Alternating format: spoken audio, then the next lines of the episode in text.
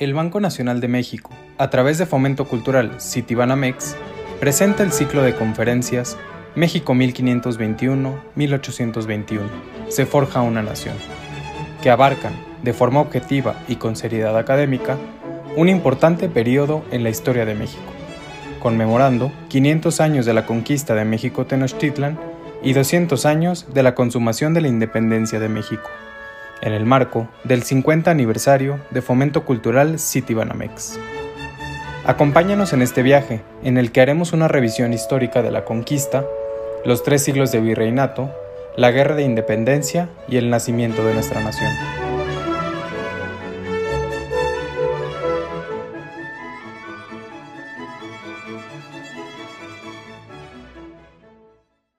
En la segunda mitad del siglo XVIII, la Nueva España fue el espacio en el que individuos de dos generaciones nacieron, se formaron y acordes a la madurez de su intelecto y a sus interacciones transcontinentales, participaron y asumieron el liderazgo de los diversos movimientos sociales que culminaron con la consolidación de la independencia del Reino de la Nueva España y dieron los primeros pasos para la construcción del México nacional. Con el propósito de introducir esta tercera parte de México 1521-1821, se forja una nación, los artículos que la integran son miradas y expresiones de numerosos investigadores que desde distintos ángulos teórico-metodológicos ofrecen luz para la comprensión de un periodo sustantivo de nuestra historia en el que muchos novohispanos reafirmaron su identidad, tomaron conciencia de las bondades y de la riqueza de su territorio, adoptaron modos de ser libres, expresaron su amor patrio, trabajaron, arriesgaron y crecieron en distintas áreas de la vida económica, manifestaron su adopción por el buen gusto, conciliaron su fe con la razón y practicaron las ciencias y las artes útiles en beneficio de la humanidad.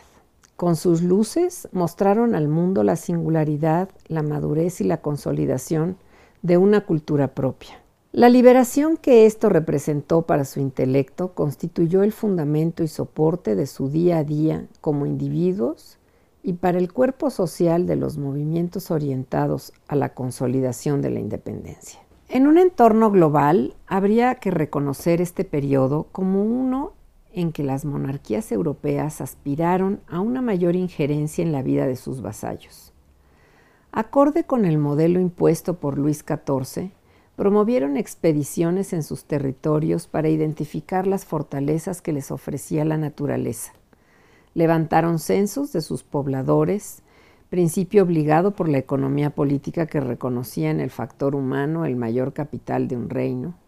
Organizaron ejércitos permanentes y armadas financiadas por sus reales haciendas y aspiraron a la ampliación de sus fronteras en Europa y a la expansión de sus dominios en otros continentes. Un reto constante de los monarcas absolutos europeos fue el dominio de océanos y territorios. Estas ambiciones propiciaron constantes estados de guerra entre los reinos. Para el logro de sus objetivos, las monarquías se valieron de ejércitos permanentes rigurosamente capacitados en academias militares de las que egresaron estrategas, artilleros, cirujanos, ingenieros, entre otros. Se formaron sólidas armadas con arquitectos habilitados para la fabricación de navíos y guardias marinos capacitados para el reconocimiento y la protección de los litorales. Durante el siglo XVIII fue un lugar común las contribuciones forzadas y los donativos graciosos de los vasallos para su patrocinio y crecimiento de todo ello. Adicionalmente, los reyes otorgaron patentes de corso como estrategia para incursionar en las poblaciones costeras de las tierras ignotas, muchas de ellas bajo el gobierno de la monarquía española. En consecuencia, la piratería fue una amenaza constante para las poblaciones en los litorales americanos del Atlántico y del Pacífico. La monarquía española, a través del patrocinio de exploradores de mar y tierra, acompañados de cartógrafos, naturalistas y dibujantes, así como por los numerosos informes que solicitaba de manera sistemática a sus funcionarios, logró el más cuantioso acervo de información que un monarca tuviera de sus territorios de sus habitantes y de sus riquezas naturales. El ensayo político sobre el reino de la Nueva España es la percepción de la síntesis de saberes de cara a la ilustración por la mirada extranjera de Alexander von Humboldt.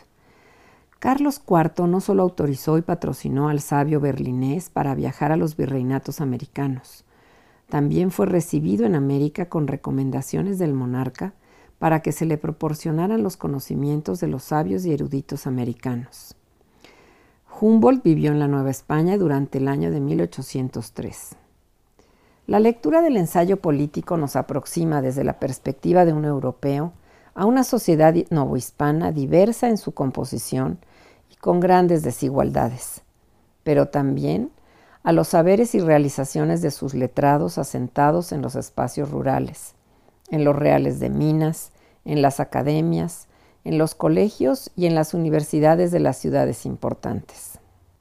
Desde el punto de vista político, en noviembre de 1700 asumió el trono Felipe de Anjou, quien después de una guerra civil de más de 10 años logró hacer su lugar como rey católico en los tratados de Utrecht de 1713 y de Rastatt de 1714 como heredero de Carlos II. Los novohispanos percibieron pausadamente las diferencias entre los modos de gobierno de los reyes de la Casa de Austria y los nuevos de la dinastía borbónica. Entre los pasos significativos dados por el nuevo régimen borbónico, ávido de conocer las bondades de los territorios americanos, podemos mencionar la inspección, entre otras, que realizó al septentrión Pedro de Rivera y Villalón, brigadier del ejército, por órdenes del rey e instrucciones del virrey Juan de Acuña y Bejarano, marqués de Casafuerte. La información que ofreció al virrey este brigadier del ejército nos permite visualizar los límites territoriales que hasta entonces mantenía el reino de la Nueva España. Otros signos de cambio en el gobierno del virreinato fueron ciertas iniciativas del virrey de Fuenclara, quien durante su mandato entre los años de 1742 y 1746 hizo valer su autoridad ante el Cabildo de México para que se emprendieran numerosas obras públicas en la ciudad, exigiendo aportaciones de los habitantes para costearlas. Fuenclara mantenía el apoyo de José Campillo y Cosío, entonces secretario de Estado del Despacho de Hacienda, de Marina, de Guerra y de Indias de Carlos III a quien se debe en mucho la conceptualización del modo de organización y gobierno de la monarquía borbónica para los virreinatos americanos. Con el propósito de cumplir con la Real Cédula del 19 de julio de 1741 en la que el monarca mostraba su interés por obtener un retrato detallado de los territorios americanos, encomendó a José Antonio Villaseñor y Sánchez, contador general de los Reales Azogues y matemático exalumno de los jesuitas una exhaustiva investigación. Derivó de esta la escritura del teatro americano, descripción general de los reinos y provincias de la Nueva España y sus jurisdicciones, publicado en 1746. Sumadas a estas iniciativas del gobierno y a otras más por reconocer los territorios de la monarquía, los jesuitas también hicieron pública su más que centenaria experiencia en el registro y descripción de los territorios explorados, en sus tareas misioneras en los litorales del Pacífico. Lo hicieron con la noticia de la California y de su conquista temporal y espiritual hasta el tiempo presente, impresa en 1757. Aparece como su autor el padre Miguel Venegas, pero más bien él fue compilador de numerosos escritos, los jesuitas que habían incursionado en el noreste. Este saber corporativo y acumulativo de la Compañía de Jesús en la época moderna bien pudo ser un factor que motivó la extinción de la corporación impulsada por las monarquías absolutas. Avanzado el siglo hizo su aparición la numerosa cartografía de la Nueva España realizada por Antonio Alzate y patrocinada por el gobierno virreinal, y también por el arzobispo Antonio de Lorenzana y Buitrón. La obtención del conocimiento de los territorios y de la naturaleza de los reinos americanos, y en específico el de la Nueva España, habría de culminar con las exploraciones realizadas ya entrando el siglo XVIII. Las expediciones de Nicolás de la Fora, Miguel Constanzó, Fray Junípero Serra con Juan Crespi, Juan Pérez, Francisco Bodega y Cuadra, así como la dirigida por Alejandro Malaspina y la expedición botánica de Martín C.C., director del Jardín Botánico, en la que participaron los naturalistas Vicente Cervantes y José Mariano Mociño, habrían de contribuir a la toma de conciencia de los americanos sobre la riqueza de su espacio. Dentro de las primeras acciones borbónicas que atentaban contra el orden establecido, podemos mencionar que fue en 1754 cuando la monarquía borbónica comenzó a prestar particular atención a los reinos americanos. Lo hizo como efecto del riguroso estudio crítico y propositivo del ministro José del Campillo y Cosío, el nuevo sistema de gobierno económico para la América con los males y daños que le causa el que hoy tiene, de los que participa copiosamente España y remedios universales para que la primera tenga considerables ventajas y la segunda mayores intereses. El 15 de octubre de 1754, Fernando VI firma una real cédula cuya instrumentación tenía el propósito de efectuar una reforma agraria orientada a optimizar la producción en el campo. Se trató de una utopía hecha ley, porque era para verificar los excesos de tierras para conseguir mayores recursos. Esto muestra una tendencia que se recrudecerá conforme avanza el siglo. Entre otras cosas, exigía la exhibición de los títulos y aspiraba el reparto agrario entre los habitantes carentes de tierra de las propiedades de los particulares que hubiesen usurpado espacios realengos. Fue la primera iniciativa real de esa época para reactivar la economía de los territorios americanos. Sin embargo, la legitimación de la propiedad a partir de las composiciones colectivas de tierra impulsadas por los monarcas de la Casa de Austria a partir de 1591, que en tiempos de Felipe II había incluido a los pueblos indígenas, garantizaba la posesión de las tierras a los labradores y pueblos de los naturales de la Nueva España. Amén de las composiciones individuales que entre 1707 y 1712, ya en el periodo Borbón, se habían también hecho en forma particular. Los novohispanos hicieron valer sus derechos y solo colaboraron con la monarquía a través de donativos graciosos para el auxilio de las urgencias a causa de las acciones bélicas que emprendía en Europa.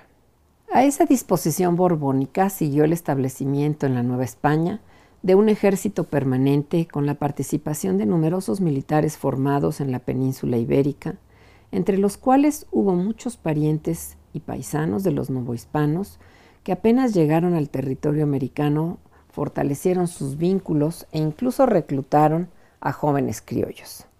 La primera acción en la que el gobierno hizo notar su fortaleza militar tuvo lugar apenas instalado el marqués de Croix como virrey de la Nueva España. A este correspondió instrumentar la mayor pena que podía ser aplicada a la nobleza según el derecho castellano, el Real Decreto de Extrañamiento en contra de los jesuitas, expedido por Carlos III el 27 de febrero de 1767. Para dimensionar lo que significó para la Nueva España esta medida y para valorar el contexto cultural en que los novohispanos se introdujeron en las luces, hay que tomar en la consideración de, de esto que los jesuitas eran los principales educadores de la juventud novohispana y que sus tareas como misioneros eran soportes fundamentales de la expansión y población del noroeste del territorio. En el campo económico, el siglo XVIII transitó por la fortaleza y el impulso de una sociedad recuperada en su demografía y con sólidos puntales en el terreno económico, como son el comercio, basado en la minería y en la agricultura. La recuperación y el florecimiento eran francos, sin embargo las disposiciones económicas borbónicas, pese a que están diseñadas para su mejor desempeño, paradójicamente con las cargas tributarias excesivas y a veces insensibles, fueron deteriorando el gran vigor económico novohispano y terminaron por diezmar la fortaleza de una economía global que actuó en plan relevante en buena parte del siglo XVIII. En las conferencias que arrancan este periodo del siglo XVIII se dará buena exposición de esta circunstancia económica. Por otro lado, temas como la educación son también relevantes. Las primeras letras eran adquiridas en casas de amigas y los varones podían acudir también a las escuelas de los jesuitas y de los betlemitas. También contribuían a las tareas educativas los coautores temporales de la Compañía de Jesús y avanzado el siglo las escuelas parroquiales y municipales. Para los estudios de gramática, filosofía y aún la teología, los jóvenes de las ciudades acudían a los colegios de los jesuitas, valorados en el orbe como líderes por su magisterio definido en la Ratio Studiorum. Puede decirse que la provincia mexicana jesuita, con una composición multicultural, vertical en su gobierno y en sus fines, con un saber acumulado y corporativo sobre América y el Pacífico insular, tenía en el año de 1767, en el territorio novohispano, sus programas educativos y misionales plenamente consolidados. En ausencia de los maestros y de los misioneros jesuitas tras su expulsión, ocuparon sus lugares en las misiones, en la cátedra, en el confesionario y en el púlpito sus exalumnos, muchos de ellos del clero secular, formados en los seminarios episcopales e impulsados en su actividad por las disposiciones del Concilio de Trento. Algunos otros fueron miembros del oratorio de San Felipe Neri y otros más de las órdenes mendicantes, franciscanos de propaganda fide, dominicos y agustinos. Muchos novohispanos con fortuna, conscientes de que la educación era la vía principal para desterrar la ignorancia y modelar individuos útiles a la sociedad, fundaron escuelas de primeras letras públicas y gratuitas, asociadas a sus empresas agrarias y a los centros mineros. Otros, como miembros de los cabildos civiles y eclesiásticos, las impulsaron y a finales de siglo, numerosas parroquias de las distintas diócesis contaban con su escuela pública y gratuita. Se multiplicaron también las denominadas escuelas patrióticas, iniciativa de las sociedades patrióticas, que en el México independiente fueron pilares en la construcción de una cultura nacional. A fines del siglo XVIII, Muchas misiones de los jesuitas expulsados en el noroeste del territorio estaban abandonadas.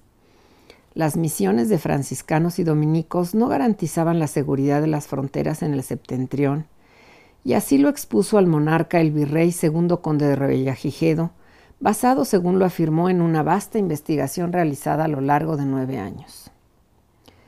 A pesar de que era evidente el interés de la monarquía bajo la égida de los Borbones por reforzar la seguridad en las fronteras novohispanas del norte, las acciones más incisivas para la transformación del gobierno de los reinos americanos a este respecto tuvieron lugar hasta bien avanzado el siglo XVIII e incluso las de mayor envergadura, como fueron el establecimiento de las intendencias, las comandancias generales, las iniciativas de carácter económico y fiscal para el control de las fronteras norteñas se hicieron ya en los albores del siglo XIX.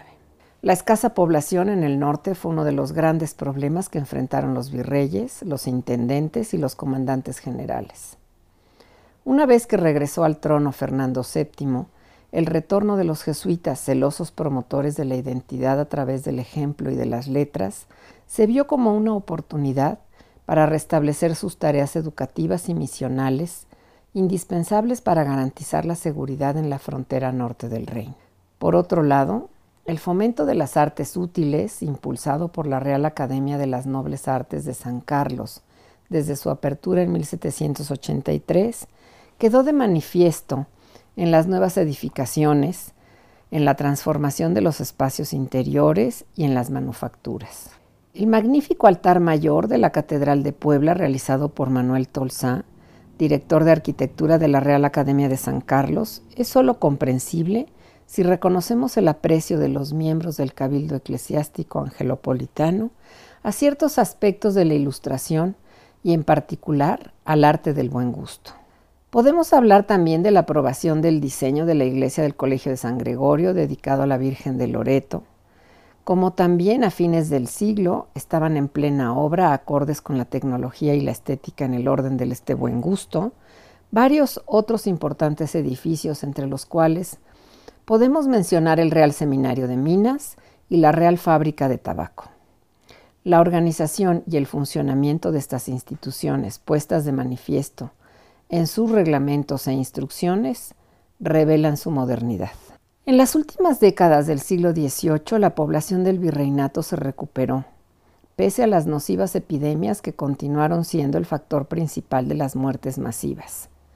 Una de las primeras instituciones ilustradas patrocinadas por la monarquía fue la Real Academia de Cirugía, que entre otras muchas tareas se preocupó por investigar y ofrecer medidas preventivas ante las epidemias, con el apoyo de autoridades civiles y religiosas. Por ejemplo, en los años de 1779 y 80, la viruela fue causa de más de 40.000 muertes. Unos meses antes de esa epidemia, los habitantes habían sido afectados por el sarampión. Las principales acciones para el alivio de los novohispanos fueron impulsadas por el arzobispo Alonso Núñez de Haro, reconocido en su tiempo como un ejemplo para Europa. Dos décadas después, el doctor Francisco Javier Balmis llevó a cabo la vacuna contra la viruela. Esta fue la primera iniciativa global en favor de la salud y representó la culminación de los saberes de la Ilustración hispánica en conciliación con la voluntad real y la interacción de una sociedad abierta a las luces en aras de procurar el bienestar en el orbe. Las primeras luces asumidas por la inducción a la filosofía moderna, así como por el conocimiento y el cultivo de las ciencias y las artes útiles promovidas por los jesuitas, continuaron su irradiación en los seminarios episcopales del virreinato. Miembros del clero secular que habían sido formados por los jesuitas fueron después prelados y maestros en los seminarios de las distintas diócesis americanas. Podemos considerarlos como semilleros de una ilustración sui generis que concilió la fe y la razón. Muchos sacerdotes cuyas trayectorias han pasado inadvertidas en nuestra historiografía promovieron técnicas para mejorar la producción agraria, construyeron caminos, puentes, represas, reedificaron sus iglesias resaltando en ellas los órdenes clásicos grecolatinos. Solo con la presencia de estos sacerdotes ilustrados podemos comprender la multiplicación de las escuelas parroquiales y los hospicios de pobres. En estas instituciones se ofrecía la instrucción básica para hacer de la población ciudadanos útiles, que al principio del siglo XIX, además del catecismo católico, sabían leer, escribir, contar y la práctica de algún oficio para su sustento. Hay numerosos ejemplos de clérigos ilustrados que se distinguieron por sus iniciativas intelectuales. Desde el punto de vista de la historia cultural, las trayectorias y las obras escritas de dos de ellos delimitan el periodo de la Nueva España ilustrada. Sus magnas obras dan cuenta de los nombres de los que mostraron sus saberes. Abre el ciclo Juan José Guiara Yeguren, como autor y editor de la Biblioteca Mexicana, y José Mariano Beristain, erudito que emprendió su Biblioteca Hispanoamericana Septentrional. Debe resaltarse la multiplicación de la socialización del intelecto en espacios seculares. Las relaciones entre paisanos, parientes y amigos fueron los óptimos canales para la difusión de los acontecimientos mundiales y de los saberes en tiempos de la Ilustración. Además de la eficiencia en las comunicaciones transoceánicas por medio de los entramados sociales, las tertulias en el interior de las casas y en los espacios públicos fueron lugares privilegiados para el intercambio de conocimientos y experiencias. En las ciudades novohispanas eran costumbre los paseos en las calzadas arboladas y alamedas. Las casas edificadas en el orden del buen gusto incluían terrazas y jardines en los que se lucían las colecciones de sus dueños. En la Ciudad de México se impulsó el Canal de la Viga para los paseos a Santa Anita y a Iztacalco. Había asociaciones de mayores dimensiones por su alcance interoceánico, como la Real Sociedad Vascongada de Amigos del País o la Academia de Ciencia de París y la de Berlín, que tuvieron algunos corresponsales en la Nueva España. Por mucho tiempo, la historiografía se ocupó de reducir la presencia de la Ilustración en Nueva España a las iniciativas de la monarquía y en particular de su aprobación y apoyo para la apertura de la Academia Real de Cirugía, el Jardín Botánico, la Real Academia de, Bellas Artes de San Carlos y del Real Seminario de Minería. Un reto para los historiadores reside en dilucidar la expansión del ser y del quehacer de los ilustrados más allá de ello. En las principales ciudades, además de trabajar en la proliferación de tertulias y academias, conviene indagar las trayectorias de numerosos individuos que comulgaron con la Ilustración. Me refiero a letrados, sacerdotes, empresarios, militares, gobernantes locales, entre otros. De los miembros de la Sociedad Real Vascongada de Amigos del País en las distintas regiones del Virreinato de la Nueva España, tenemos constancia de muchos de los proyectos que emprendieron, entre otros, la instrumentación de acciones en el campo y la fundación de instituciones de asistencia. En el Bajío muchas fueron las acciones que se llevaron a cabo para alivio de los pobladores con motivo de la crisis agraria de los años de 1785 y 1787, que causó escasez de granos, hambre y peste. Importantes muestras de ello se dan en Valladolid y en Querétaro. En adición a las actuaciones de los ilustrados novohispanos en los espacios del conocimiento, del cultivo de las ciencias y de las artes, deben reconocerse prácticas e innovaciones en los distintos sectores de la economía. A ese respecto se han emprendido numerosas investigaciones a propósito de la minería, pero quedan como asignaturas pendientes estudios sobre las trayectorias de muchos de los comerciantes y propietarios agrarios afines a la, ilustración.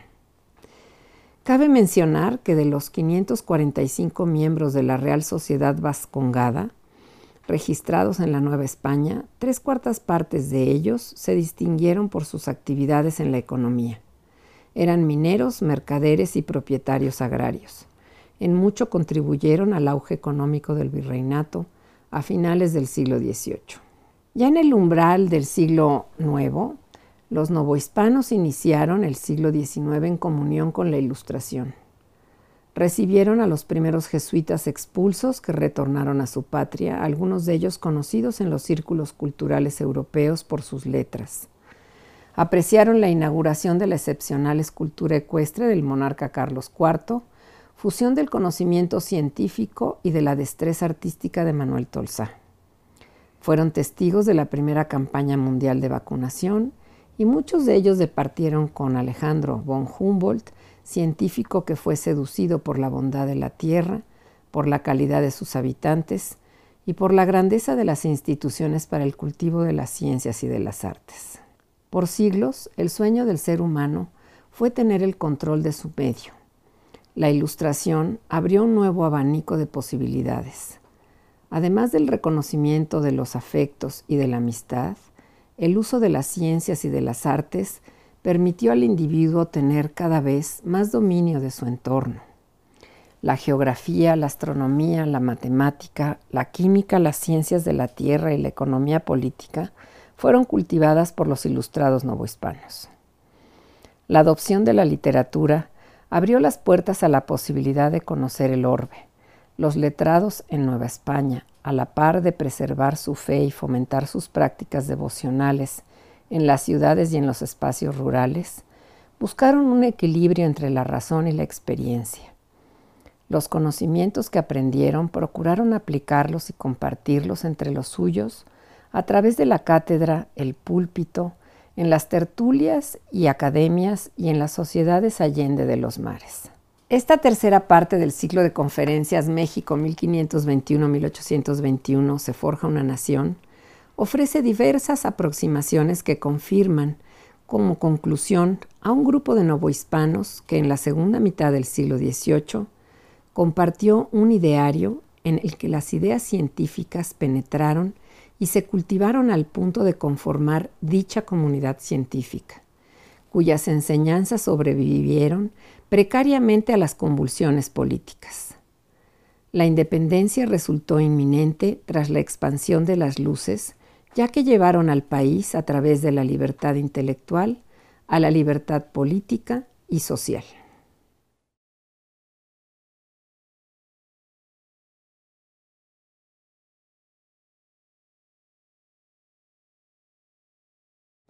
Numerosos europeos que a finales del siglo XVIII conocieron la Nueva España dejaron por escrito su percepción de la bonanza económica, resultado de la extensión de su territorio, de la pródiga naturaleza y de sus industriosos pobladores, entre otros factores.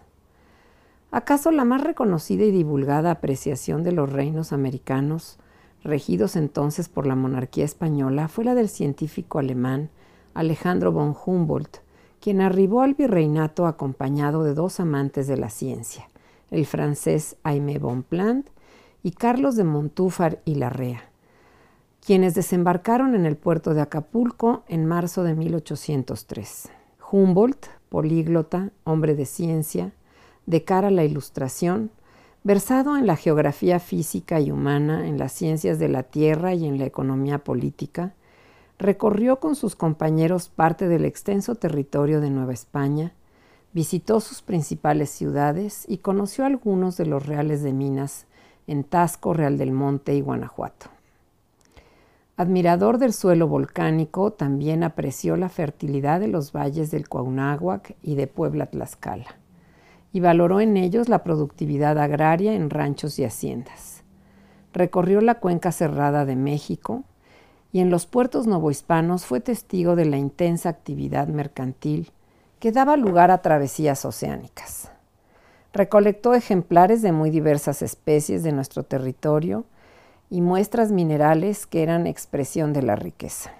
Las miradas y conocimientos y experiencias de los hombres de ciencia del virreinato que les acogieron en su viaje, les compartieron también sus saberes, así como la apertura de los archivos del gobierno virreinal, dispuestas por el virrey Iturrigaray, e hicieron posible el vasto compendio de conocimientos científicos sobre Nueva España que difundió Humboldt en su ensayo político de la Nueva España y también en sus tablas geográficas. Podríamos calificar estas obras como el rostro cultural del reino de la Nueva España, visto por un extranjero en el umbral del México insurgente. Leer con curiosidad la información demográfica y estadística contenida en el ensayo político nos permite aproximarnos a la sociedad novohispana. Para su escritura, Humboldt también tuvo acceso a la abundante información que fue compilada por el padrón realizado entre 1791 y 1794 por instrucciones del virrey segundo conde de Revillagigedo. Humboldt también se aproximó a los informes de los intendentes que le proporcionaron y también consultó algunos archivos parroquiales. En sus continuos viajes dentro del virreinato pudo observar las grandes desigualdades sociales que describió con gran precisión en sus escritos. Departió con la nobleza novohispana, con los criollos, con los letrados de la Real Universidad y con los clérigos de los seminarios conciliares. Pero fue sensible a las carencias de las mayorías conformadas por trabajadores asalariados en las ciudades y en el campo.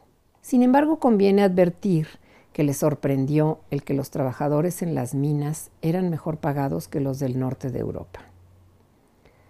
Humboldt también observó de la historia general de la Real Hacienda de Fabián de Fonseca y Carlos Urrutia, que presentan el origen y el estado de los distintos ramos del fisco. Desde nuestro horizonte podemos entender los escritos de Humboldt como la expresión científica que se da en paralelo a otras como las de la Real Sociedad Vascongada de Amigos del País y en las academias fundadas en la Ciudad de México en el último tercio del siglo. La Real Academia de Cirugía, el Real Seminario de Minería y la Real Academia de Bellas Artes de San Carlos, entre otras. Toda esta pujanza económica es el punto de arranque de la plática del doctor Enrique Cárdenas, economista e historiador, desde su amplia experiencia como exrector de la Universidad de las Américas y académico de la Universidad Iberoamericana de Puebla y otros institutos de investigación, quien nos ofrece en una amena conversación, sin tecnicismos, su apreciación de la economía a partir de las reformas de las monarcas de la dinastía de los Borbones, llevadas a cabo en los últimos años del siglo XVIII y en los albores del siglo XIX. El doctor Cárdenas, con esta plática dentro de nuestra serie de conferencias México 1521-1821 se forja una nación, inicia una sección de historia con enfoque más económico que explicará las causas del declive de nuestra riqueza como reino de la Nueva España. Cómo las distintas áreas de la economía, en primer lugar la agricultura, tanto de autoconsumo como la agricultura comercial en mayor escala, en segundo lugar, la minería y el esfuerzo y el riesgo que implica junto con la generación de liquidez que provoca y que impacta la vitalidad general de la economía que se hizo global. En tercer lugar, el pilar de la economía, el comercio, interno y externo, y dentro de las luces y sombras de nuestro siglo XVIII, el impacto de las reformas borbónicas en la segunda mitad del siglo y la asfixiante exigencia de la corona en el incremento de recaudación y sus préstamos forzados para cumplir con las constantes y desafortunadas guerras contra Francia o contra Inglaterra. Una economía de claroscuros cuyo deterioro en mucho determinó la pobreza que acompañó el surgimiento de México como nación independiente. Los dejamos con la compañía del doctor Cárdenas y su exposición sobre esta historia económica. Enrique Cárdenas es economista por el Instituto Tecnológico Autónomo de México, maestro y doctor en economía por la Universidad de Yale. Recibió el Premio Nacional de Economía Citibanamex por su tesis doctoral. Una de sus líneas de estudio es la historia económica de México y América Latina. Actualmente es profesor de la Universidad Iberoamericana Puebla, columnista del periódico El Financiero y presidente del Comité Ejecutivo de la organización civil Signos Vitales. Fue profesor de Historia Económica y Economía Contemporánea de México y América Latina en la Universidad de las Américas Puebla, de la que fue rector de 1985 a 2001. Ha sido profesor invitado en el Colegio de México, el ITAM, el Centro de Investigación y Docencia Económicas y la Universidad de Oxford. Entre sus libros, el más reciente es El largo curso de la economía mexicana de 1780 a nuestros días. En abril de 2005 participó en la fundación del Centro de Estudios Espinosa Iglesias y fue su primer director ejecutivo hasta 2017. Participó en la creación del Sistema Nacional Anticorrupción y fundó la organización civil Puebla contra la Corrupción y la Impunidad AC. Fue candidato ciudadano a la gobernatura de Puebla en 2019, avalado por Movimiento Ciudadano y los partidos Acción Nacional y de la Revolución Democrática. Es miembro del Sistema Nacional de Investigadores, nivel 3, y de la Academia Mexicana de las Ciencias.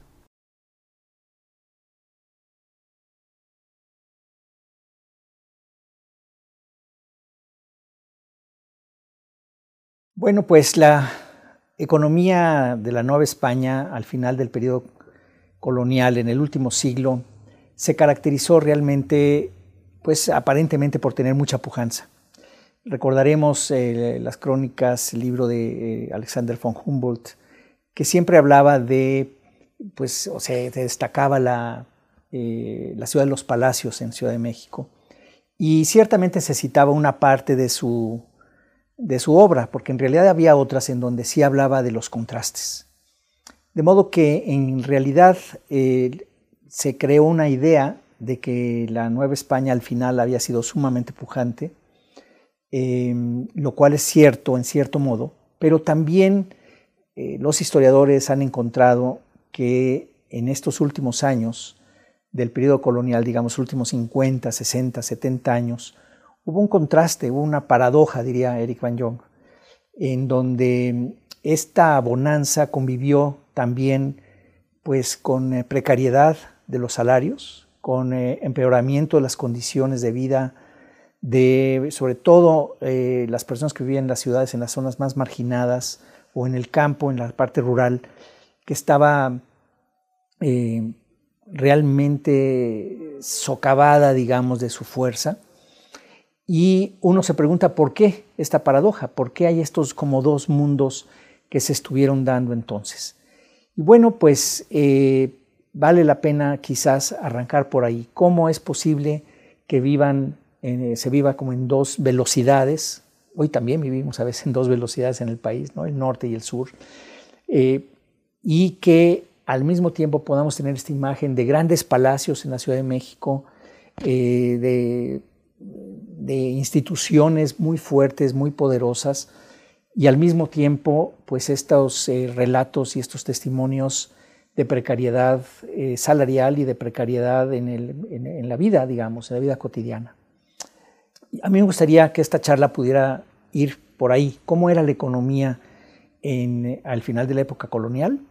Eh, ¿De qué estaba compuesta? ¿Qué tipo de elementos eran los principales? Y después quizás pasar al impacto de las reformas borbonas, que fueron muy importantes, el impacto económico de las reformas borbonas sobre todo, que trastocaron completamente la vida en la Nueva España. Y finalmente, a raíz de estas propias reformas y de la propia política de España con relación a sus competidores, a Gran Bretaña y a Francia, en donde también el, ímpetu belicoso inglés eh, fue pues, muy importante y que amenazó realmente al imperio español incluyendo la invasión napoleónica en, la península ibérica, y cómo esto eh, reclamó muchos más recursos de la Nueva España para poder financiar esta campaña de guerra, digamos, y al final acaba prácticamente eh, descapitalizando a la Nueva España y de ser quizás la provincia más rica, llegó a estar completamente eh, digamos, debilitada económicamente al inicio de la guerra de independencia, que después con la guerra va a ser todavía mucho peor. Y por lo tanto, cuando México nace eh, como nación independiente, va a hacerlo de una manera eh, muy desventajosa, con la idea de que era rica y que podíamos regresar a la riqueza más o menos rápido, que sería una de las visiones, a una realidad en donde había habido mucho empobrecimiento, mucha pérdida de capital, mucha pérdida de capacidad productiva y donde se había totalmente desarticulado, digamos, el comercio interior, el comercio con el exterior por la pérdida de producción en la plata y que deja México en sus primeros años de vida, eh, pues en una situación casi de pobreza, en donde el único presidente que va a poder sobrevivir su periodo de cuatro años es el primero, Guadalupe Victoria, después de la caída del imperio de Iturbide, porque tiene préstamos de fuera. Y si no hubiera tenido esos préstamos, tampoco hubiera sobrevivido los cuatro años. De ahí en adelante, la cosa va a estar complicadísima hasta la época de Juárez. No nos vamos a meter con ese periodo ya del México independiente en esta charla, pero sí lo quiero mencionar porque al final de cuentas lo que se ve en la última parte del periodo colonial nos va a impactar a nosotros ya como nación independiente por casi todo el siglo XIX. Hay la idea, y es verdad, que México creció económicamente durante el siglo XVIII. Los cálculos que existen, y que claro son muy burdos, eh, se puede hablar de un crecimiento promedio anual de alrededor del 1%, que era muy elevado comparado con lo que estaba pasando en otras partes del mundo. Eh, Richard Salvucci, un historiador muy renombrado, historiador económico, ha calculado que el PIB, el Producto Interno Bruto, de, del final de la Nueva España, al final del siglo XVIII y, y casi principios del XIX, más o menos andaba entre 200 y 250 millones de pesos. Esto para darnos una idea de cuánto es un millón de pesos, ¿no? Entonces todo el PIB andaba por ahí de 200, 250. Em, y, esto lo menciono también, quizás voy a dar algunas otras cifras de, cuánto, porque voy a hablar de millones de pesos, entonces, ¿cuánto era un millón de pesos? ¿Qué compraba un millón de pesos? Para darse una idea. Un millón de eh, una hacienda grande, unas 800 hectáreas, con 400 cabezas de ganado, con eh, casas, eh, con producción agropecuaria, además de las cabezas de ganado, andaría por unos 25 mil pesos para darse una idea. O bien un barco mercantil que pudiera traer mercancía normal de Barcelona a Veracruz, costaba alrededor de 250 mil pesos. En la mina La Valenciana, la mina quizás de las más famosas e importantes en el Bajío, en Guanajuato, costó eh, lo que implicó su construcción, es decir, su excavación y tal, a lo largo de 25 años alrededor de 2 millones de pesos. Entonces, eh, esto lo menciono porque cuando hablemos de, cuánto generaba cada sector, cuánto eran los impuestos, etcétera, vamos a, yo les voy a pedir que recordemos estas cifras para saber qué tan grande es grande y qué tan chico es chico. Porque hablando de una época tan remota, no viene mucho al caso el, el que tratemos de, como haríamos el día de hoy, deflacionar, así se dicen los economistas, ¿no? O sea, quitarle el efecto de los precios a, a los productos. Hoy estamos en una inflación del 6, 7, 8%, este, para saber cuánto es lo que realmente está comprando el salario. Entonces, eso, primero no hay índices de precios y es más fácil, creo yo, compararlo con lo que costaban las cosas. La, la economía de la Nueva España estaba realmente, como cualquier economía de la época, fundamentada sobre todo en el sector agropecuario. Primero es comer después todo lo demás. Entonces, cualquier economía siempre tiene, tiene un elemento importante del sector primario, en este caso la, agricultura.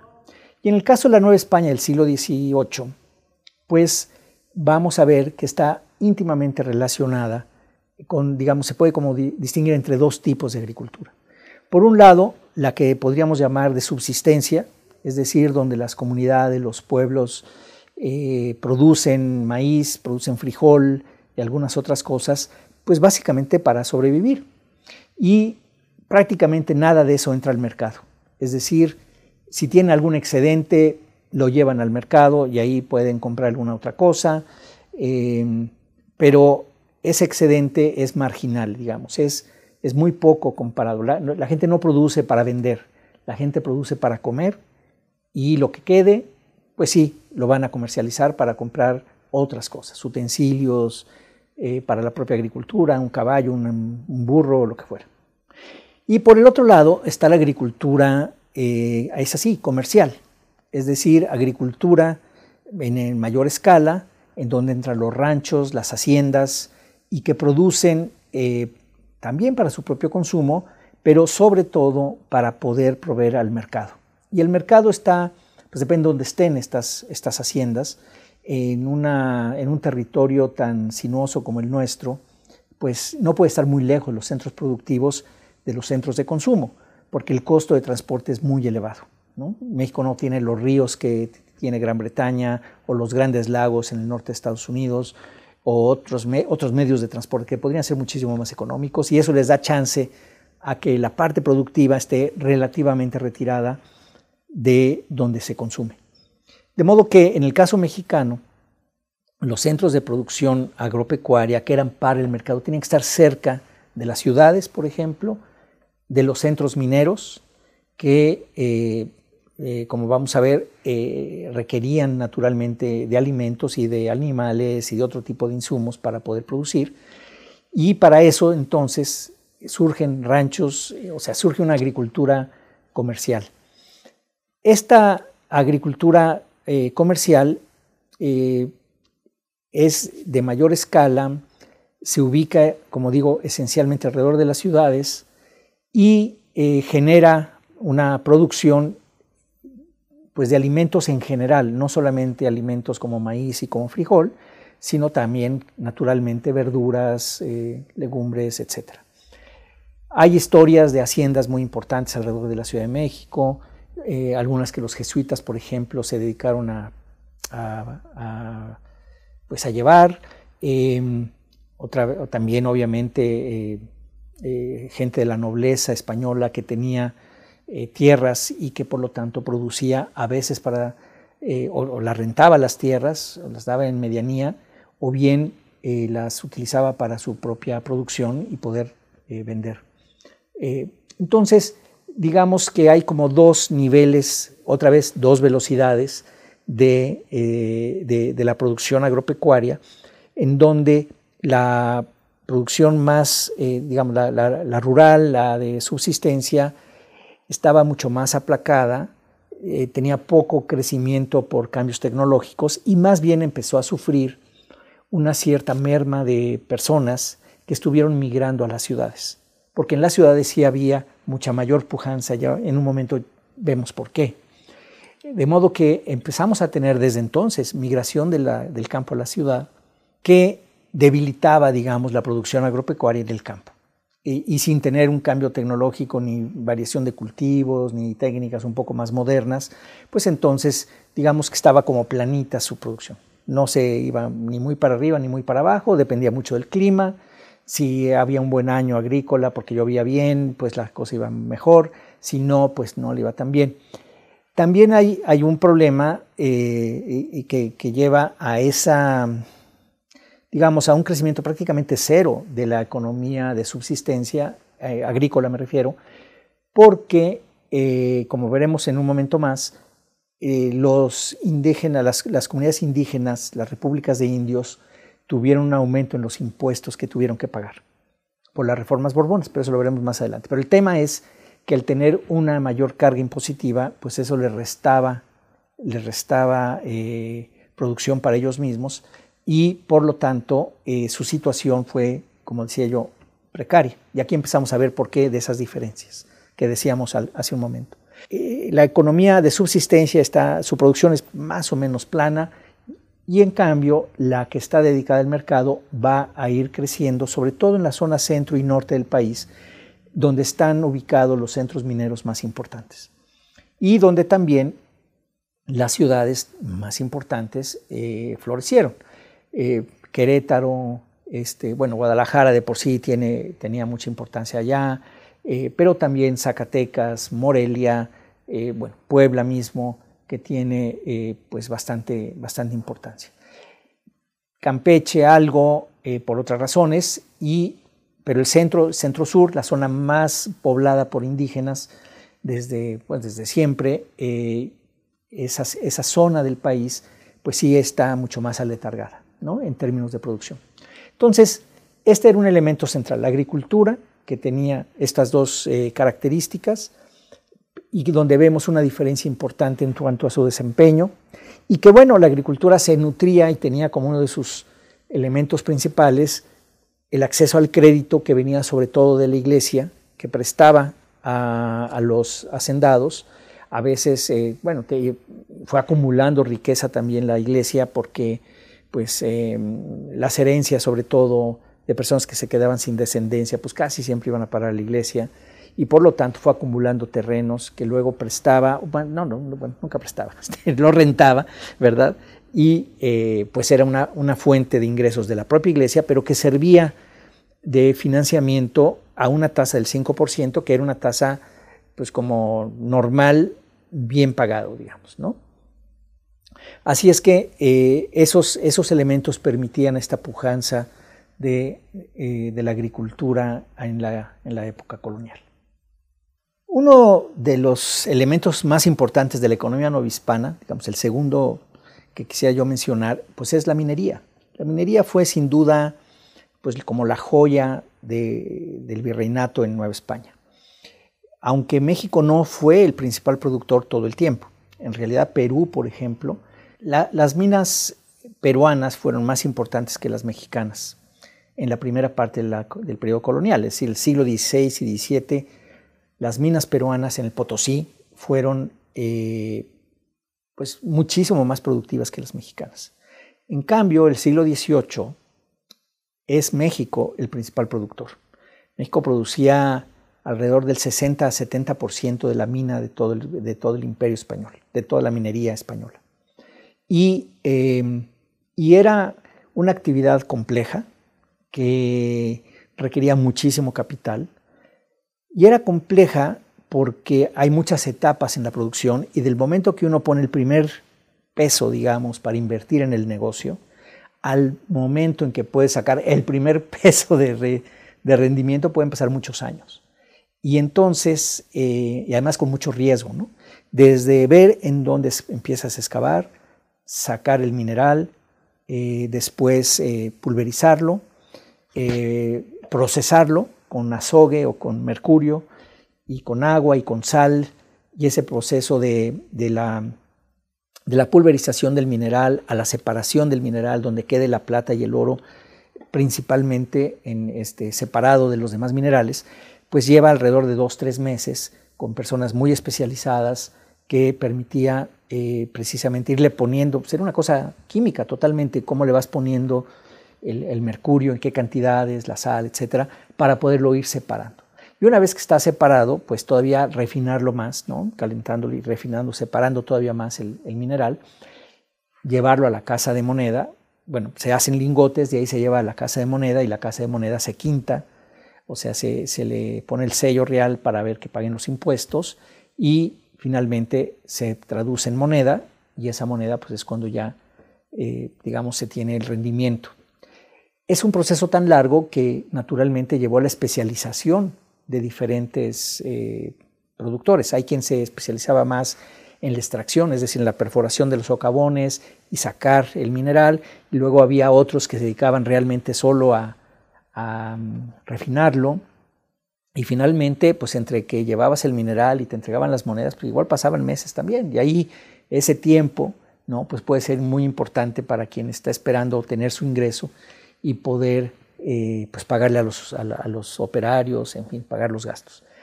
Entonces requería mucho capital y mucho tiempo para poder producir. Esta característica de la, de la minería al mismo tiempo eh, eh, generaba algo que me parece muy importante destacar con, con, todo el auditorio. Produce un bien, como puede ser cualquier otro bien, una mesa, un libro, ¿no? este, una casa, pero produce un bien que es plata. Y la plata, además de que es un bien que se puede intercambiar, resulta que se puede convertir en moneda. Y al ser moneda, es dinero, ¿no? Entonces, la minería produce dinero, dinero, dinero directo. No hay que hacerle nada, produce dinero. Y por lo tanto, genera liquidez en la economía, genera facilidad de transacciones en la economía. El dinero, como deben saber todos, tiene las características de que permite las transacciones económicas sin mucho problema. Es decir, si, no hay dinero y uno quiere hacer un trueque y uno produce una vaca o vacas y el otro produce este, maíz, pues hay, a lo mejor el que quiere, el que produce maíz no quiere la vaca completa, quiere pues un pedacito nada más, ¿no? O sea, el dinero lo que permite es dividir, es poder pagar exactamente lo que necesitas de cada cosa. Facilita las transacciones. También es un depósito de valor y también es una unidad de cuenta. Entonces, el hecho de que la minería produjera plata y la plata a su vez se convirtiera en dinero, le permitía entonces a la economía novohispana tener mucha liquidez, mucha facilidad de hacer transacciones. Además, no solo producía dinero, sino producía dinero duro, digamos. Es decir, producía dinero que era aceptado en cualquier parte del mundo. Es como si en México no nomás produjéramos pesos, produjéramos dólares, ¿no?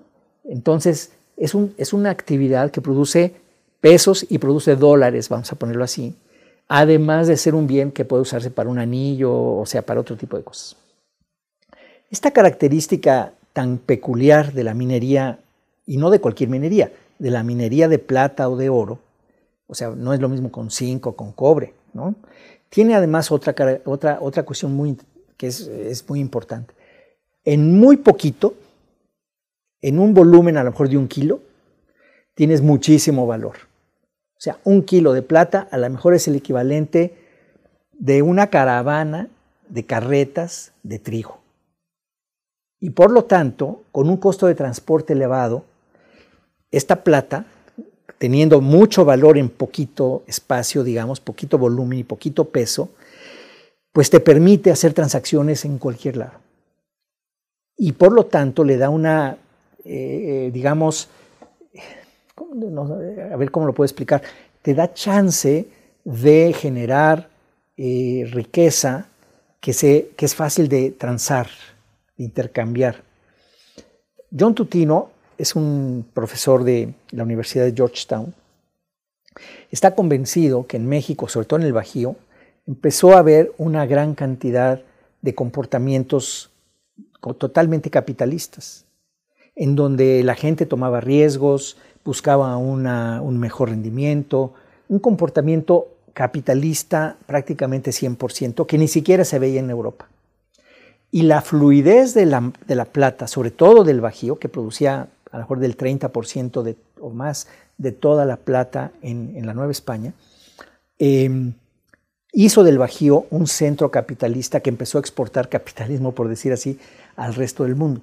Él eh, lo tiene muy bien documentado y es una hipótesis muy interesante porque lo que dice es la primera gran globalización del mundo sucede en el siglo XVIII, XVII, XVIII, en donde tienes eh, mucha liquidez que se acepta en todos lados y que por lo tanto puedes hacer transacciones prácticamente en cualquier lugar del mundo, lo cual pues eso no existía antes. O sea, cuánta pimienta tenías que llevar ¿no? de Medio Oriente con Marco Polo para que fuera el equivalente a, plata. Este, eh, entonces sí es, es algo muy especial de la Nueva España que va a darle una posición pues muy importante y estratégica. Porque entonces la minería es, eh, requiere mucho capital, etcétera, pero produce un bien, produce dinero y produce dinero duro y por lo tanto se convierte en un engranaje, o sea, una, una pieza central para poder expandir la importancia, la preeminencia de la Nueva España, no solamente en el Imperio Español, sino en el mundo entero, a partir del comercio, que tenía que pasar por España al principio, pero que se difundía en todo, en todo el mundo. Quienes hicieron su dinero, y están los marqueses, eh, eh, tendría yo que recordar los nombres específicos, pero digamos hay muchas, las grandes fortunas o una de las grandes fortunas que hubo en la Nueva España fueron gracias a la minería eh, y que les permitieron entonces desarrollar las artes, desarrollar eh, la cultura en, eh, en, en, en, México, a tal grado que pues se asemejaba mucho México en la sofisticación que llegó a tener pues a lo que pasaba en Europa. Entonces, eh, su importancia va más allá de la producción de un bien como cualquier otro, eh, como puede ser el maíz hace un rato, ¿no? Este, y por lo tanto, su preeminencia es fundamental. Claro, la, corona pues le quería echar el guante a la, a la, a la producción minera y le se lo echa, pero ya, como veremos en un momento, con las reformas borbonas, la minería desde el punto de vista de recaudación impositiva para la corona va a disminuir fuertemente una vez que se echan a andar estas reformas borbonas que voy a comentar. Pasan más o menos del 40% de los ingresos de la corona en la Nueva España al 20%. O sea, se reduce a la mitad su importancia relativa y eh, no quiere decir que no sea importante, sigue siendo muy importante, pero no deja de tener este valor estratégico, digamos, más allá de la producción de un bien cualquiera. Eso es lo que quisiera yo dejar como muy claro eh, en, esta, en, este comentario. El tercer pilar de la economía novohispana al final de, la colonia, sin duda, fue el comercio. El comercio tanto interno, es decir, lo que se comerciaba entre la Ciudad de México, Guadalajara, Puebla, Querétaro, etc., y sobre todo el comercio internacional, comercio ultramarino, digamos. Eh, por este proceso de la plata que ya mencionaba yo hace un momento. Eh, pero el comercio como tal también es muy importante, porque no, uno a veces no, no, no se da cuenta en el mundo actual, ¿no? Ah, quizás ahora con la pandemia nos dimos cuenta de la importancia de la logística en el comercio, de, este, pues eh, cuesta llevar las cosas de un lugar al otro, organizarlas de todo modo que llegue del productor al, al consumidor. Y, por lo tanto, el comercio requiere transporte, requiere también capital, ¿no? Eh, mientras compras y vendes, y al mismo tiempo pues, requiere algún tipo de seguros, o sea, un elemento financiero también. Entonces, eh, en, el caso, en el caso de México había un sistema de, caminos reales importante eh, que permitía que hubiera esta fluidez pero se hacía a partir de trenes de mulas, ¿no? O sea, 100 mulas o 150 o 200 mulas, una tras otra, cargando ¿no? este, mercancía. Em, y los arrieros pues, eran pues, quienes los llevaban, en fin. Y digamos, era, una actividad económica en sí misma relevante. Eh, pero era lento y era costoso. Y por el otro lado se tenía el comercio internacional, el comercio ultramarino, que eh, llegaba a Veracruz, inicialmente solo a Veracruz, y de ahí se distribuía al resto del país. A través del sistema de ferias, es decir, llegaban los barcos, se llevaban la mercancía a Jalapa, básicamente a Jalapa, para que de ahí se pudieran distribuir. Entonces los compradores iban a Jalapa y ahí este, compraban cosas ¿no? de los que habían traído de España, en fin. Entonces, imagínense el tiempo que se requería para encargar algo a España o simplemente pues, el tiempo del barco, etc. A veces son meses o años. Y eh, el sistema de los Habsburgo, que había sido mucho de, dejar que localmente, eh, al, no, tener realmente, creo yo, al no tener una capacidad de control, los Habsburgo no tuvieron una capacidad de control completa del territorio, entonces tenían que hacer como, como que delegaban o, este, eh, cedían derechos a los locales para que ellos a su vez hicieran funciones de recaudación de impuestos o de eh, que le tocaría en principio al Estado hacerlo y, y, entonces pues le daban muchos privilegios a estos grupos de personas para que tuvieran lealtad a la corona por un lado y por el otro lado pues que hicieran lo que tenían que hacer. Entonces, por ejemplo, los gremios de comerciantes, sobre todo digamos el eh, eh, que eran de los más importantes en la Ciudad de México, ¿no? ellos acumularon una gran cantidad de dinero y de poder precisamente porque tenían el monopolio, la corona les tenía que dar un monopolio, les dio el monopolio, y estoy hablando de los Habsburgo, antes de los Borbones, eh, para poder eh, eh, tener la suficiente fuerza local y que pudieran entonces ejercer pues todas las labores de, comerciales. Pero a cambio tenían que mantener eh, utilizable los caminos. Y los caminos, siendo de tierras y tal, pues había que estarles dando mantenimiento. Entonces, es una labor que hacían los, el gremio de comerciantes, el consulado de, comerciantes de México, que eh, era muy importante porque eh, pues no era fácil mantener los caminos, no era costoso. Entonces, em, este comercio internacional generó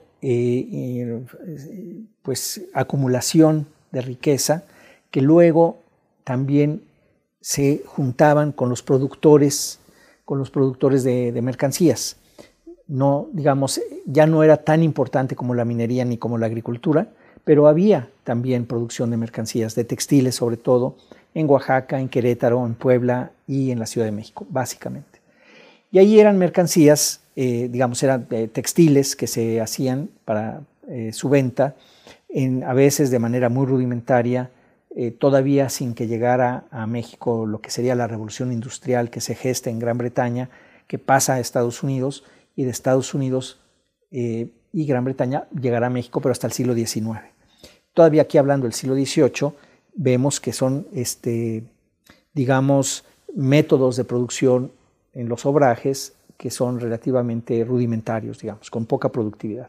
Ya para 1780, por ahí, eh, Gran Bretaña, Estados Unidos ya tienen las mejoras de la revolución industrial, donde hay un aumento de productividad impresionante, nomás para darles una idea. Así como, digo, para darse una idea del tamaño del cambio tecnológico en muy poquitos años, gracias a la revolución industrial, en la, en la parte textil. Pues, digamos, para el hilado, ¿se acuerdan ustedes de la, este, de la Bella Durmiente, ¿no? la rueca? donde está la vía durmiente jalándole así, le dabas, este, estirabas la, fibra y la, ibas este, así con el dedito dándole vueltas para hacer hilo, pues es una rueca, una persona. Eh, el cambio tecnológico fuerte que hay es cómo se, inventa una máquina que se llama eh, Jenny y lo que hacía es que se podía el equivalente de tener varias ruecas para una sola persona. En el transcurso de 10 años, porque se fue mejorando eso, primero fueron 1 a 4, luego a 8, luego a 12. En el transcurso como de 10 años, lo que una persona hacía con una sola rueca, 20 años después, gracias a este cambio tecnológico, podía ser una persona 200 usos. Imagínense, 1 a 200. De ese tamaño es el, es el cambio tecnológico. Entonces, eh, al final del siglo XVIII, Inglaterra, Estados Unidos ya tienen esta tecnología, ya están produciendo textiles de una manera muchísimo más barata y cuando hay las guerras napoleónicas y las guerras con los ingleses que bloquean incluso a España, los ingleses que bloquean Cádiz en dos ocasiones, este, pues son, eh, Estados Unidos es neutral. Después de su propia guerra de independencia, Estados Unidos se queda neutral ante esta pugna entre las grandes potencias y eso le permite poder comerciar con México y con España. Y entonces a México llegaban telas muy baratas que, pues evidentemente a la poca, este, digamos, eh, manufactura que había en México, pues le iba re mal, porque pues llegaban las mercancías muchísimo más económicas. Y al revés, cuando ya eh, España se volvía a tomar control, pues volvía otra vez la producción interna a tener cierta posibilidad de crecimiento. resumiendo, la economía no hispana tendría por un lado, la agricultura, la minería, el comercio y algo de manufacturas, pero que estaba muy sujeta, y manufactura, me refiero textil sobre todo, muy sujeta a los vaivenes eh, internacionales de qué pasaba con las grandes potencias. Y por lo tanto no le daba mucho chance pues, de poderse desarrollar, había demasiada incertidumbre. Entonces, y no tenía acceso a la tecnología. Eh, la primera la primera fábrica textil ya con maquinaria de la Revolución Industrial pues es justamente en Puebla en 1835 con la Constancia Mexicana. Entonces, pero hasta 1835.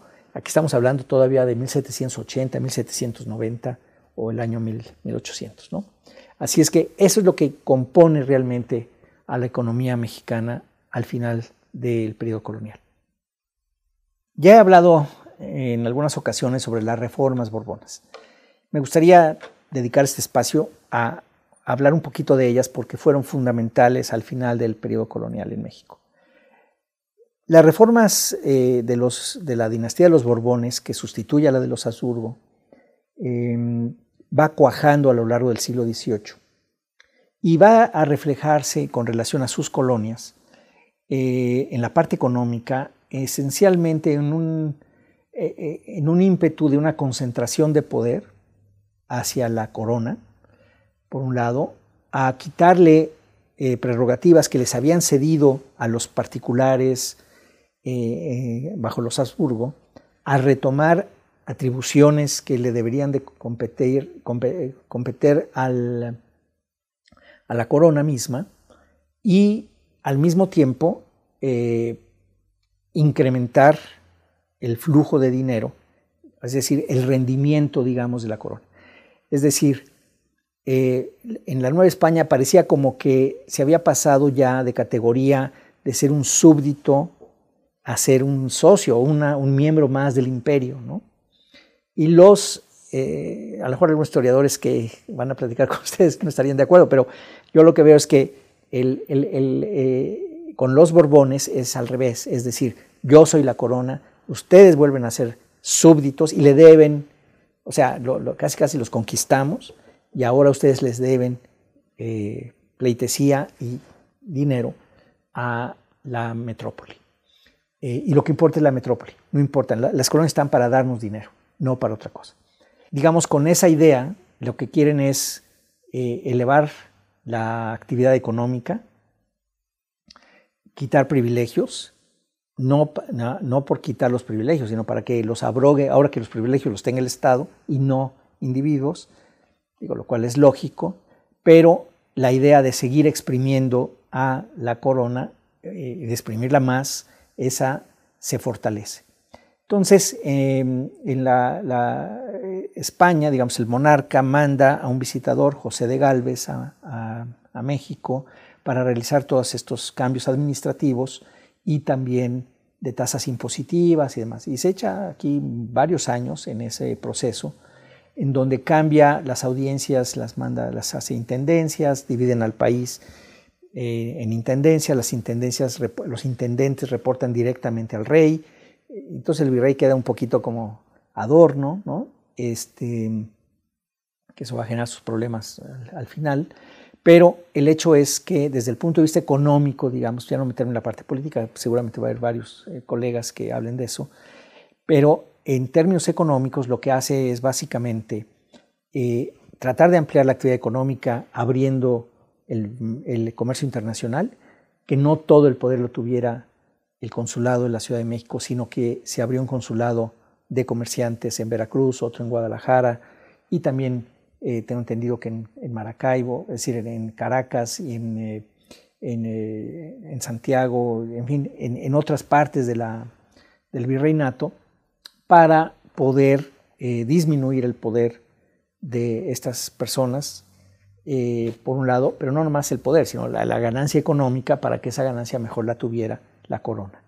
Y aumentar el flujo, el volumen de comercio, de modo al tener más lugares por donde pueden entrar las mercancías y por lo tanto que pues, cobrando impuestos por ese flujo, pues ibas a tener mayor recaudación. Eso lo hace con relación al comercio, pero no es lo único. En la minería, que había ya dado ciertas muestras como de cansancio, digamos, y es lógico, es una actividad, eh, la minería misma, que tiene rendimientos decrecientes porque son no renovables. Entonces, pues cada vez tienes que escarbar más profundo y cada vez te cuesta más sacar una tonelada de mineral. Y por lo tanto, cada vez más se volvió dependiente de ciertos apoyos de la corona eh, que tenía el monopolio del mercurio, del azogue, para la refinación. Em, y también le redujeron los impuestos. El quinto real, pues ya no fue quinto, fue una décima parte. En lugar del 20% se bajó al 10% en la plata ya terminada con la idea de que siguiera fluyendo la plata. Y ciertamente en muchos lugares eh, ya la plata había sido, digamos, muchas minas estaban casi exhaustas, ¿no? O requerían mucho capital para poder renovarse. Entonces, eh, digamos, esta fue la filosofía de, estas reformas.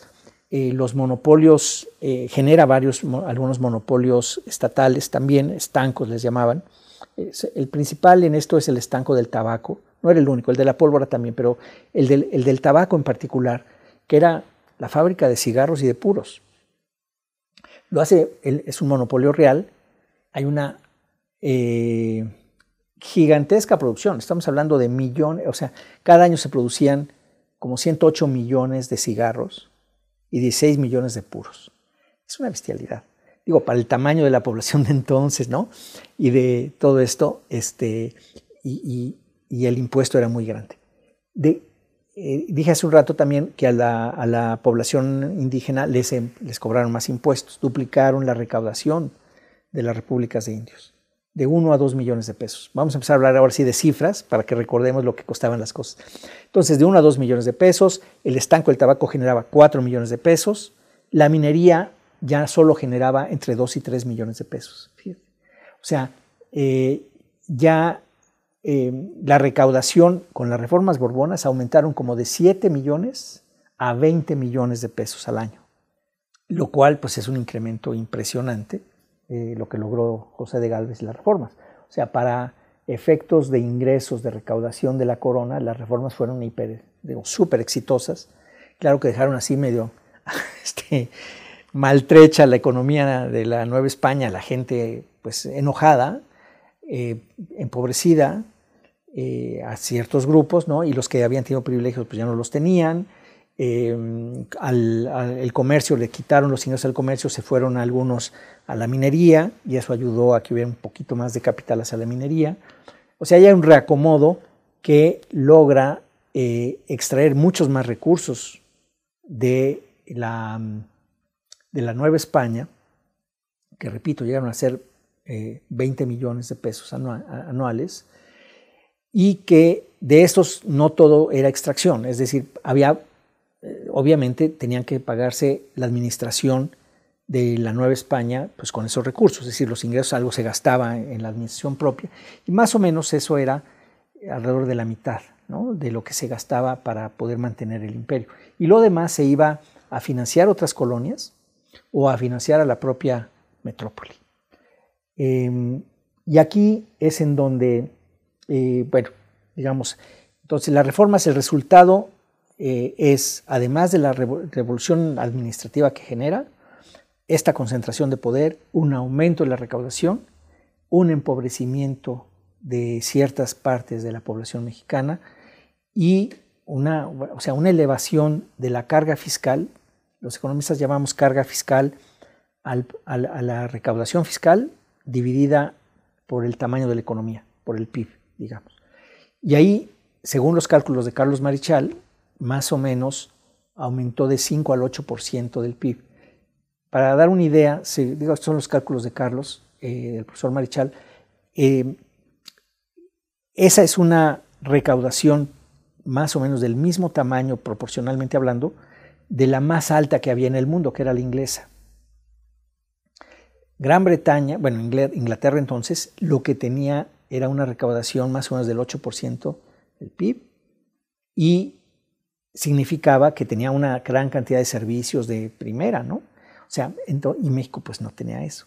Entonces realmente hay una extracción muy fuerte, muy, importante de dinero, eh, que bajo cualquier medida nacional o internacional era elevada y que al final de cuentas una parte importante de esa se extrajo sin contraprestación de Nueva España. ¿Cuánto se extrajo? Y aquí otra vez los millones cuentan. Más o menos eh, de 8 millones de pesos, 7, 8 millones de pesos al año durante alrededor de 35 años, los últimos 35 años de la corona, de la colonia. Esto significa que cada año se, se, iban, digamos, se dejaba de producir, se dejaba de invertir. O sea, ¿qué se podía hacer con ese dinero en México? Si se hubiera quedado. Mi hipótesis, digamos, y es, es cosa mía, es claro que se podía haber invertido. Por ejemplo, se podía haber invertido en la construcción de barcos.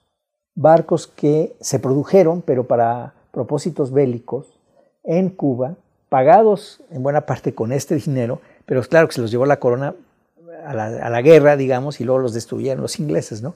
Pero había, se pudo haber invertido, no habiendo estado en guerra, en lo que podría haber sido una marina muy poderosa, que luego a México le hace muchísima falta, nunca tiene una marina adecuada. O bien se pudo haber invertido en eh, darle mayor eh, rentabilidad a las minas, por ejemplo, construyendo eh, canales de desagüe, que era lo que se quería, necesitaban construir, o sea, sacándole el agua por otro lado. Es decir, había manera de producir, de invertir para hacer rendir más eh, a la propia economía. Eh, John Colesworth, alguna vez que di yo este, esta hipótesis, eh, otro profesor, un profesor pues, muy destacado, muy conocido, conocedor de todo esto, decía, no, lo que hubiera habido hubiera sido mucha inflación en México. Es decir, no hubieras podido generar tanta producción y por lo tanto con más dinero que se quedara ahí hubiera habido elevación de precios.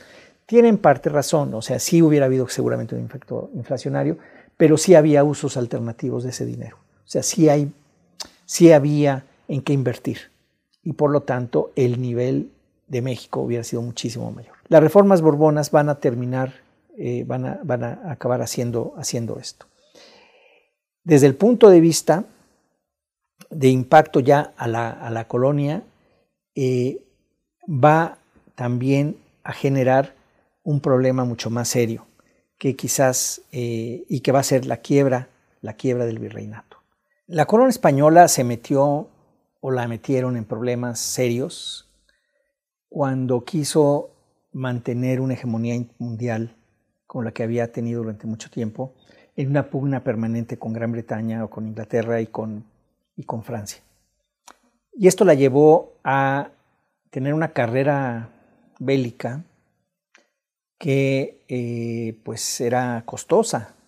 Y la corona estuvo extrayendo recursos importantes de, su imperio, al grado pues que eh, cambió, digamos, no solamente extrajo más con las reformas borbonas, no solamente extrajo más dinero porque subió impuestos, etcétera, sino además, por ejemplo, em, emitió la consolidación de vales reales, se llamó en 1804, que significaba que aquellos créditos que había dado la iglesia y que eran, ingreso, eh, eran créditos corrientes, es decir, se renovaban casi automáticamente, si es que se pagaban los intereses puntualmente, simplemente se iban renovando.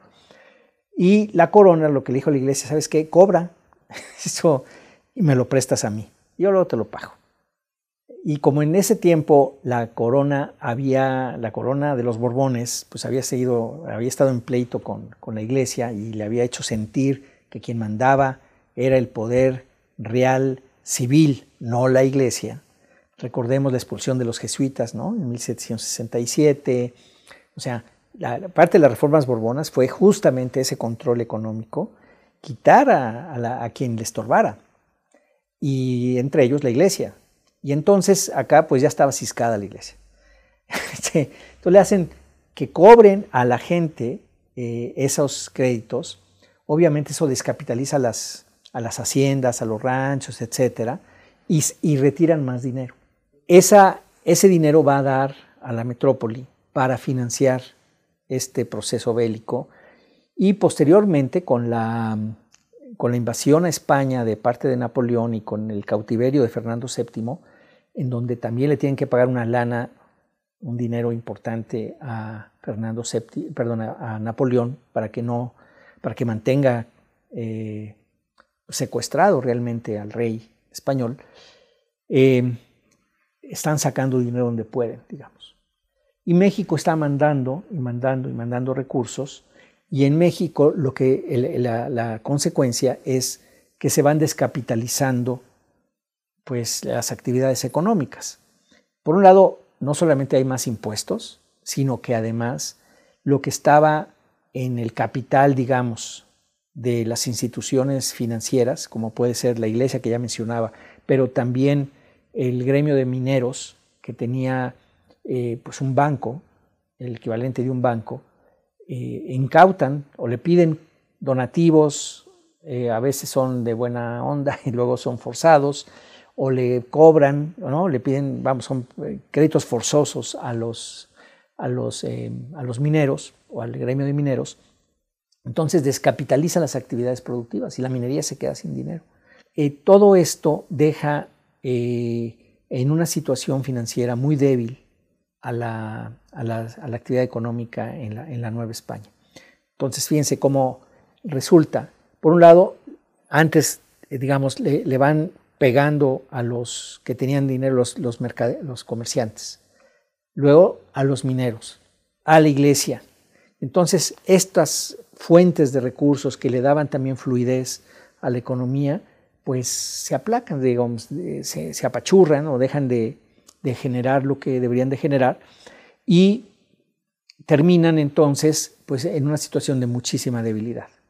Y eso hace eh, que ya en la guerra de independencia eh, todavía México mande dinero a Cádiz para sostener al, gobierno español en el exilio, casi casi en el exilio, en la puntita de la península, mientras Fernando VII está, está en prisión, se hace la constitución de Cádiz en 1814, si no me equivoco, en donde se le da autonomía o mucha mayor autonomía a las colonias y se vuelven como si fueran provincias de la, digamos, eh, de, de, la, de la, península ibérica, casi, casi, no, no exactamente, pero casi. O sea, México manda diputados a las Cortes de Cádiz y lo mismo el resto de América, ¿no? Para eh, participar en, ese, en esa construcción de un nuevo tipo de gobierno. Digamos que esta salida de dinero se, continuó eh, durante la guerra y como dije al principio, y con esto va a cerrar, eh, independientemente de qué pasó, que bueno, Fernando VII regresa al trono y eh, echa para atrás la constitución de Cádiz, que yo creo que es uno de los errores más graves de España, eh, que le costó decenios de desarrollo y de crecimiento, creo. Este, el hecho es que lo echa para atrás y al mismo tiempo en México lo que está pasando es que la guerra rompió la actividad, terminó, digamos, darle el, tiro de gracia a la actividad productiva que ya venía muy débil por esta extracción de recursos que mencionaba. ¿Cómo le da el tiro de gracia?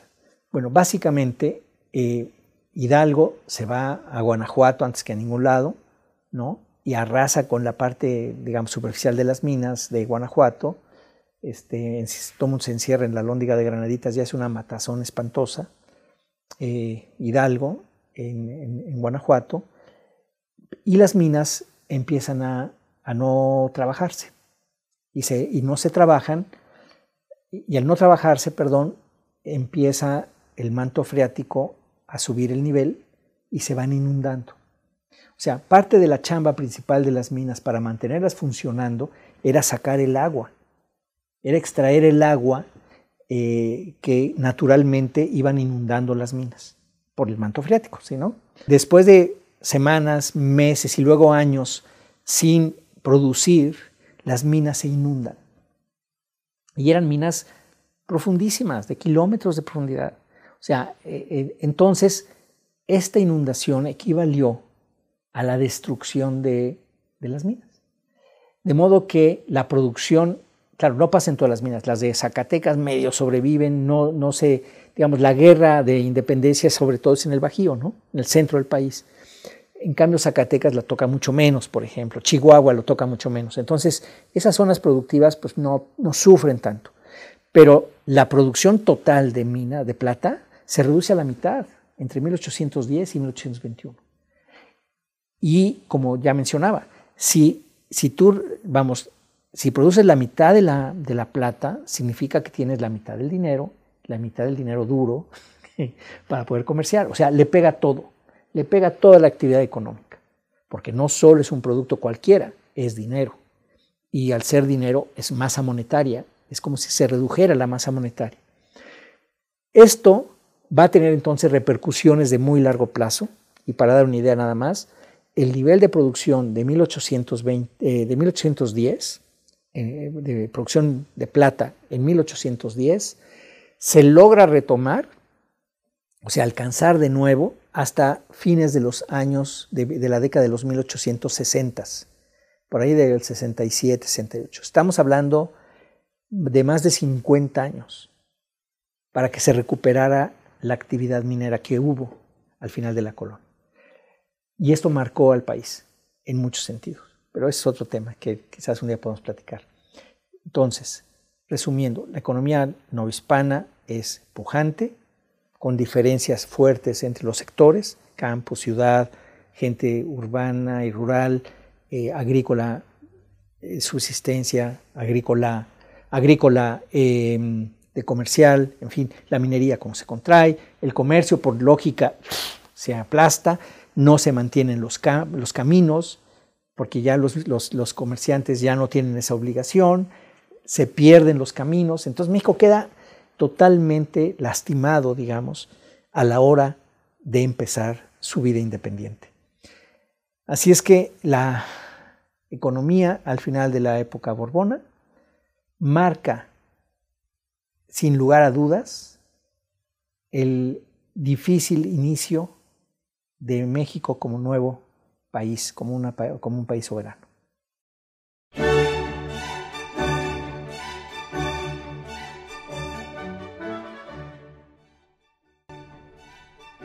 El proyecto México 1521-1821 se forja una nación fue dirigido por Cándida Fernández de Calderón, directora de Fomento Cultural Citibanamex, con la coordinación académica de María Cristina Torales Pacheco, Guadalupe Jiménez Codinac y María Teresa Franco. En la coordinación de difusión y desarrollo académico, Juan Carlos Almaguer. La dirección de la obra audiovisual estuvo a cargo de Luis Gerardo Arroyo Huitrón. Te invitamos a consultar la programación completa de este ciclo de conferencias y ver los videos en la página web y las redes sociales de Fomento Cultural Citibanamex.